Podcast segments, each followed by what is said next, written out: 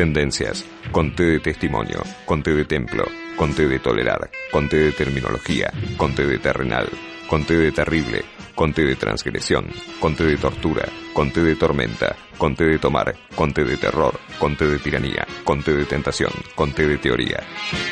Conté con limón para mí, si puede ser. Hola, ¿cómo andan? Vamos a transmitir en vivo con Facundo Rodríguez para analizar un poquito la situación económica del país, hablar de deuda, deuda externa y deuda interna. Vamos a conectarnos ya mismo. Facundo Rodríguez es economista, es especialista en materia de, deuda. ¿Qué tal, Facu? Gracias por estar con nosotros otra vez. No, gracias a vos, Pablo. Este, pero queríamos charlar con vos sobre temas que tienen que ver con la economía. Bueno, tenemos muchas novedades, no sé por dónde empezar, pero hay un pretexto que me orienta un poco y que me ordena, que tiene que ver con una publicación que hiciste donde das datos interesantes sobre deuda, la deuda pública, ¿no? Este, ¿Por qué no contás un poquito qué significa esto de, deuda pública y cómo venimos en materia de números? Bueno, lo importante ahí es que no durante el mes de junio la deuda pública de la Argentina se incrementó en 4 mil millones de dólares, es un número bastante importante, ¿no? Y bueno, ya en el año son 15 mil millones de dólares lo que está tomando de deuda el gobierno nacional, y eso si lo proyectás te daría que de acá a fin de año vamos a estar tomando 30 mil millones de dólares. ¿no? ¿Qué quiere decir deuda pública y qué implica este ritmo, que es lo que vos ibas a decir? Bueno, deuda pública es que el gobierno toma financiamiento para poder financiar el gasto, ¿no? ya sea emisión de títulos, deuda con el Banco Central, puede tomar un préstamo con el Fondo Monetario Internacional. Bueno, todo eso forma parte de lo que se llama deuda pública. ¿no? El stock de deuda pública hoy está en los casi 278 mil millones de dólares, un número bastante importante. Y bueno, es justamente uno de los pilares débiles que tiene Argentina porque sus cuentas no logran de alguna manera poder asegurar el pago de esa deuda, ¿no? ya sea de intereses o de capital. Entonces, es uno de los pilares que tenemos flojo. Y que justamente ahora el nuevo ministro de Economía, Sergio Massa, está tratando de ver cómo reestructurar esa deuda o cómo conseguir financiamiento para asegurar los pagos que tiene. Esta deuda no es una deuda tomada entonces con un solo ente, ni de una misma forma, no tiene el mismo formato de deuda y cada una tendrá sus distintos vencimientos y no estamos hablando solamente de la deuda con el Fondo Monetario, sino de la masa total de deuda que tiene el país. La masa total, ¿no? Y cuando vos lo miramos, el problema que tenemos es que justamente no tenemos divisas en el Banco Central. Hoy las 38 mil millones de divisas que hay en el Banco Central no estarían alcanzando para cubrir los pagos de tres meses de deuda en moneda extranjera, tanto del gobierno nacional como del propio Banco Central, ¿no? Sí. esa es la cuestión que, está sufriendo el gobierno, que ya no, no, ni siquiera es que no tenga dólares para los importadores, no tiene dólares para no defoltear el propio gobierno o el propio Banco Central, ¿no? Esa es la situación crítica en términos financieros, digamos, del país. Y lo que contó más ayer, por ejemplo, en materia de medidas, van en sentido de cubrir este agujerazo que tenemos, ¿no? Eh, ¿Cómo ves? ¿Llega igual con las medidas que anunció a poder enfrentar esta situación? Primero, sin los adelantos transitorios del Banco Central, que no que es deuda que toma el gobierno con el Banco Central a tasa cero, eh, se hace muy difícil pensar cómo el gobierno va a tratar de solventar el gasto y cómo también va a solventar los distintos vencimientos de deuda que tiene en pesos, ¿no? Entonces hay algo ahí como que no está, como que no, está contado, digamos, al menos los anuncios de ayer, y mucho de eso posiblemente tenga que ver con el tema de la deuda y la forma en que se va a reestructurar seguramente el endeudamiento, ¿no? Este, ahora en agosto del 16 le vence al gobierno 2.300 millones de dólares, es un número importante, no es deuda de moneda extranjera, es deuda ajustado por ser, pero 2.300 millones de dólares volcados pagados, hay que ver, digamos, las personas que, tienen ese, flujo de dinero que lo van a recibir, hacia dónde van a ir. O sea, lo van a colocar en algún título, van a ir a comprar dólares, eso va a generar una presión también sobre el dólar. Eh, vimos que hoy el Banco Central estuvo vendiendo 150 millones de dólares, eh, se mantuvo estable el tipo de cambio, pero justamente por eso, porque el Banco Central salió a vender. Y este ritmo yo te diría que no se puede sostener más de 10, 15 días. Este, 10, 15 días. Este ritmo de, que el banco salga a vender para contener el dólar. Para contener el dólar. Y vos tenés que pensar que en agosto tenés ese vencimiento ya el 16 y luego en septiembre tenés eh, vencimientos en dólares por 11 mil, 12 mil millones de dólares de deuda, ¿no? Entonces también tenés que el gobierno va a salir de vuelta a colocar esos fondos y bueno, cómo se van a reacomodar, eh, muy difícil de pensar ahí, ¿no? Esa es la cuestión. Cuando se hablaba o se especulaba también con la posibilidad de que Massa pidiera algún préstamo para tapar estos agujeros, tampoco llegás, ¿no? Con los números que se hablaban. Y es muy difícil. Hoy a quién le va a prestar a la Argentina, un país que ya está prácticamente en default, que aún con este acuerdo flexible que tuvo el Fondo Monetario, ¿no? que nos permitió cumplir las metas, ya con, la flexibilidad que tuvo el fondo, que, con el préstamo que le dio al gobierno de Macri de 50 mil millones de dólares, digamos, ¿no? O sea, no nos podemos quejar, han sido bastante flexibles, tanto para prestarnos dinero como para tratar ahora de ir cumpliendo algunas metas, pero la verdad que la situación en Argentina no, no, no, no es muy, muy llevadera, ¿no? entre invertir en Argentina y en otro país, la verdad que no, somos los primeros, digamos, ¿no?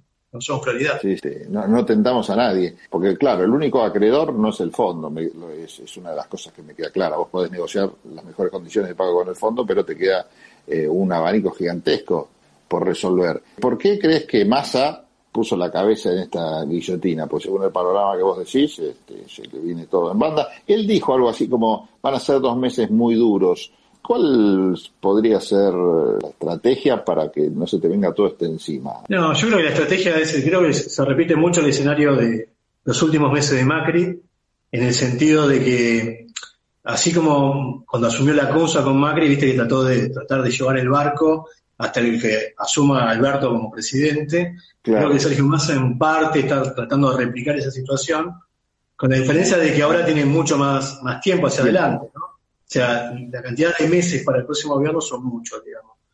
Y los próximos dos meses son complicados justamente por esto que te decía. Septiembre va a ser un mes complicado para Argentina desde el punto de vista financiero, ¿no? O sea, vamos a tener sacudidas seguro. Hay parte, creo, dentro del gobierno que debe estar evaluando, bueno, cuál va a ser eh, el rumbo a seguir. Viste que se habla mucho del tema de la convertibilidad.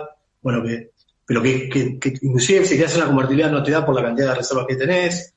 Tampoco puedes pedir un préstamo para hacer una convertibilidad porque es una cosa de loco. Y ya los argentinos también, ya, ya estuvimos la convertibilidad y vamos a estar todos desconfiando también de esa convertibilidad y viendo cuántos dólares hay atrás de ella, ¿no? Entonces creo que es muy inestable en ese sentido. Creo que Sergio Massa, la explicación de por qué siguió o tomó esta decisión tiene que ver por ahí con algo más con lo, con lo político, ¿no? Con cuánto margen tenía quedarse como presidente de la Cámara de Diputados y enfrentar una crisis a, a nada. Creo que ya estaba, ya estaban los tiempos casi dados y bueno, ahora está el desafío si puede sortearlo o no, digamos, de alguna manera. Mm. Pero por lo menos corre con, con esa suerte, me parece. Bueno, es un panorama tremendamente eh, oscuro el que estás pintando con todo el sustento ¿no? de los números, sin caer en, en que ese pesimismo nos lleve a recetas eh, ortodoxas que nada bueno han tenido, como por ejemplo bueno, el tema de la convertibilidad es una, que en realidad si, si hablas de esas recetas antiinflacionarias también hay que tener en cuenta que la convertibilidad se dio en un contexto de mucha confianza, cosa que vos dijiste bien, hoy no está. O sea, ni siquiera hay margen para tomar medidas como podría haber sido algunos planes que hizo Alfonsín en su momento, que si no contaban con el apoyo popular, seguramente no, con la desconfianza no llegas a ningún lado. Eh, hoy tampoco está ese margen, ¿no? No tenés ese margen y aparte recordar que inclusive para una convertibilidad los primeros meses que se llevó adelante la convertibilidad en Argentina hubo un proceso inflacionario bastante importante, o sea, los precios se tuvieron que readecuar ¿no? Entonces, no es que esto va, a ser de un día para el otro que no se estabilizan los precios. Todo el mundo sabe que esto tiene atrás un costo importante, eh, que si quieres hacer una convertibilidad hoy tengas que seguir devaluando mucho más la moneda, que eso obviamente va a repercutir a nivel de precios y te va a generar inflación hacia adelante, por lo cual la situación en ese sentido tampoco estaría tan resuelta, ¿no? Y con esto de que hagamos la convertibilidad, todo el mundo también va a estar desconfiando de cuán creíble es esa convertibilidad, ¿no? O sea, la cuestión.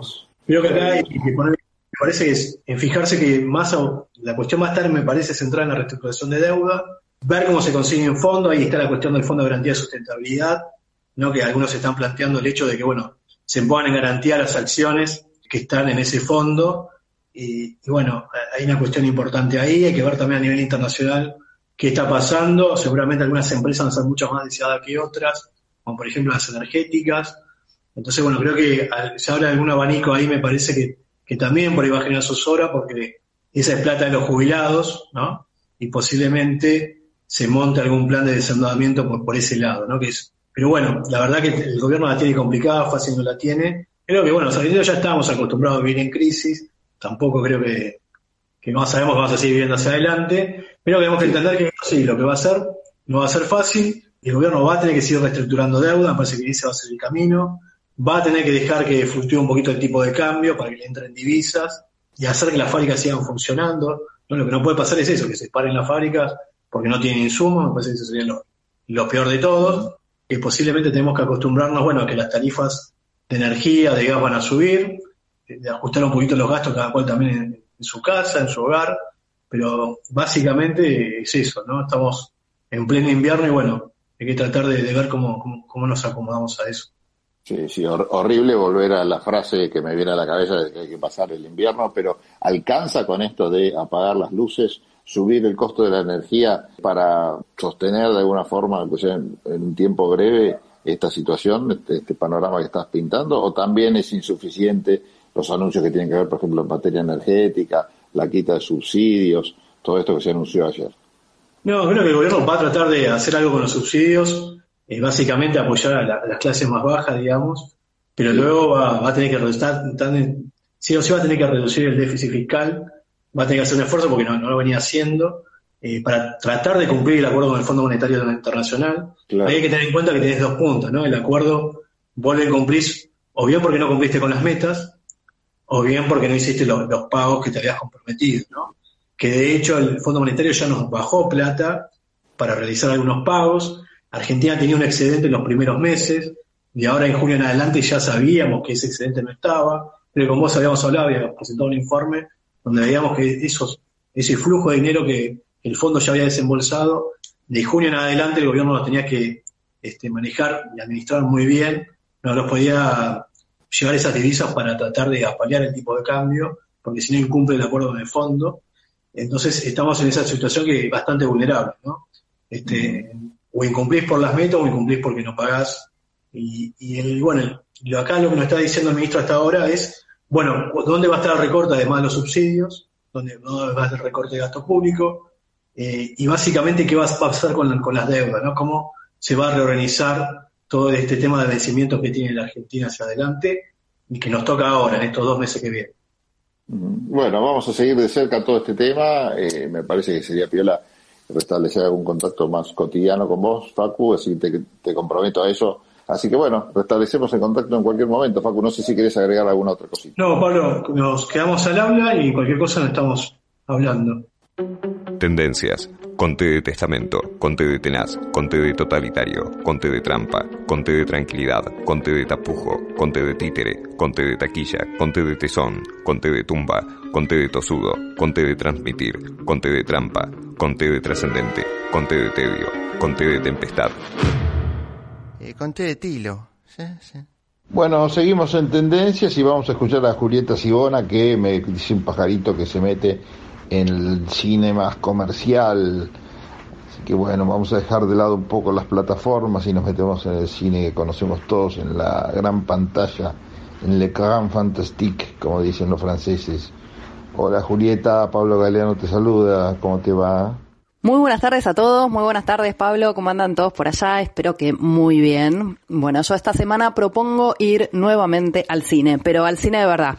Eh, en el último tiempo estamos hablando mucho de plataformas, de películas para ver en casa, que está buenísimo, pero también está bueno explorar un poquitito qué es lo que hay para ver en el cine propiamente dicho, en las salas, ¿no? A veces uno tiene ganas de ir al cine con alguien, eh, alguien especial o no, o ir solo, eh, pasar un momento ahí de, grato, si uno está en el centro, bueno, algún este, de esos lugares donde hay salas, eh, o no, bueno, hacer una salida, un poco eh, evadirse del mundo o ver una buena película, que es lo que más nos interesa. Y la verdad que hay que reconocer que esta semana repuntó un poquito, quizás a las dos últimas semanas después de vacaciones de invierno, paradójicamente, lo que tiene que ver con la cartelera comercial. No hay grandes eh, hallazgos, grandes películas del último tiempo. Algunas las tuvimos este, comentando este, un poco, pero bueno, esta semana, la, o la semana pasada, mejor dicho, los estrenos de la semana pasada, yo creo que eh, tienen lo suyo y son más bien fiel a su propuesta, digamos, cumplen con lo que proponen y son propuestas interesantes. Eh, como para tenerlas muy en cuenta. Voy a ir muy rápido por lo que es la cartelera comercial porque ya estamos a martes y bueno, se estrenaron el jueves, quizás viste alguna, alguna crítica, este, se hablaron de algunas películas, pero bueno, está bueno eh, repasarlas. Se estrenó finalmente la película Tren Bala, también una película que dentro de su género, para pasar un buen momento, cumple su cometido, que es el de entretener, ¿sí? Y un Brad Pitt que le calza perfecto y, agarra el juego de su personaje eh, y está bueno para, para verlo en pantalla grande también. Después tenemos Buena Suerte, Leo Grande, eh, una película también interesante con la gran Emma Thompson. Una película que se propone como una historia divertida y sensible sobre el deseo, sobre la sexualidad y sobre las conexiones humanas. Después cada uno sacará sus propias conclusiones, pero un poco esa es la propuesta de esta película eh, que se estrenó también como para ver en, en salas. Y después tenemos dos propuestas realmente muy interesantes. Yo creo que las dos se puede ver en el cine Gaumont, que aparte tiene una entrada realmente muy económica y, y está bueno y se disfruta mucho. La verdad, las proyecciones las salas ahí, les recomiendo darse una vueltita. Una es Lunático, una con Daniel Hendler, buenísima, muy divertida. Y la otra es eh, Partidos, Voces del Exilio, una película que trabaja, que escucha la voz también de Héctor Alterio. Eh, es una película que es un documental, también como para explorar un poquitito por ese lado. Así que esto es lo que se estrenó la, la cartelera comercial, se vienen buenas películas también para los que les gusta estar al, al, día con el cine, está bueno este, no atrasarse o por lo menos darse una vueltita. Como te decía, eh, todas cumplen con lo que quieren ser, ¿no? Un poco, este, está bueno como para pasar un buen momento. Gracias Julieta. Bueno, después de estas recomendaciones, por supuesto nos quedamos con ganas de más. Así que si te parece en un rato volvemos con más recomendaciones de Julieta Sibona acá en Tendencias. No te vayas. Tendencias, conté de testimonio, conté de templo, conté de tolerar, conté de terminología, conté de terrenal, conté de terrible, conté de transgresión, conté de tortura, conté de tormenta, conté de tomar, conté de terror, conté de tiranía, conté de tentación, conté de teoría. Conté con limón para mí, si puede ser.